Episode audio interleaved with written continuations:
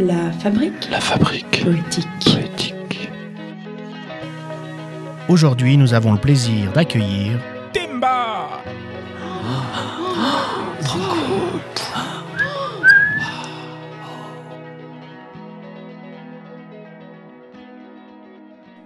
Des vêtements, friperie d'une robe submergée d'abondance, étaient sans valeur.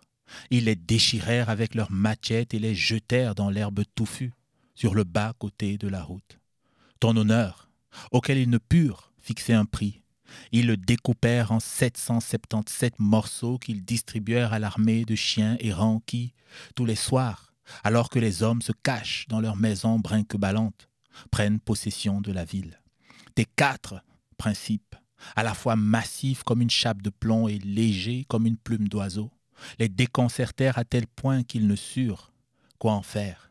Ton argent, ah, ton argent, qui était le véritable mobile de leur attaque, déchaîna dans leur sang et dans leur chair un ouragan nommé colère. Alors ils te molestèrent, les coups de poing s'abattirent sur ton visage, ton ventre, tes côtes. Quel était donc le nom de cette rage qui voulait t'arracher à la vie? Devais-tu t'interroger entre deux sanglots? Tu avais dans tes poches deux mille francs, un billet et des pièces, qu'ils prirent et se partagèrent à part égale.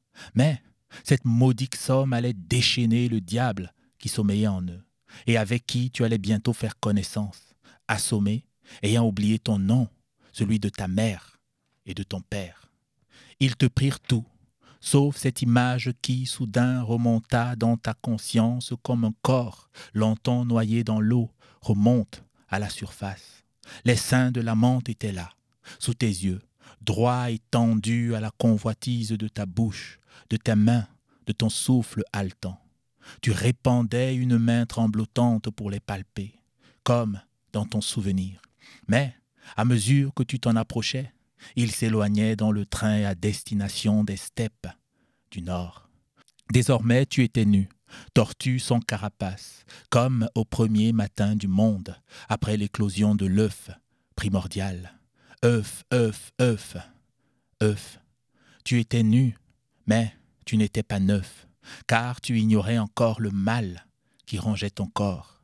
Comme jamais tu te sentais seul, très seul, silence dans l'herbe rabattue, les grillons ayant renoncé à pleurer sur ton sort. Les yeux de la nuit te rejetaient comme des larmes, larmes que les pleureuses offraient entre des claquements de mains, à la dépouille d'un rêve qui s'était fait homme et qui désormais s'enfermera dans l'éternité de la pierre. Souffre, souffre, souffre de te relever, souffre. Il t'en prie ce que la main peut saisir, peser, évaluer, retourner de tous côtés. Mais, du fond de cette nuit noire et silencieuse, voilà que te revient le souvenir prodige. Souffre, souffre, souffre encore de voir les seins pendus de la menthe sur le sillage du train. Ils t'ont donné le lait pour apaiser ta faim, mais ils t'ont aussi bercé des douces illusions de la volupté.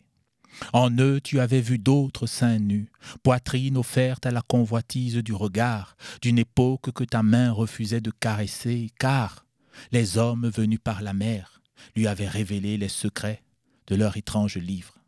À plusieurs reprises les signes, ayant traversé les tentes, sont parvenus. Lumière des astres depuis longtemps éteints. Souviens-toi de ces photos dont le noir trahissait le blanc, de ces musiques qui t'emportaient dans la joie unanime. À plusieurs reprises, les songes se sont fait cauchemar pour réveiller ta conscience, perdue dans les brumes du confort et de l'indolence, cendre d'un feu ancien sur le point de s'éteindre, au premier souffle du vent rageur. À plusieurs reprises, ton corps t'avait parlé dans la langue des hommes, et toi, sourd comme tu l'étais, tu avais refusé de l'écouter, disant La voix du corps est trompeuse. À présent, souffre, souffre de te relever, souffre.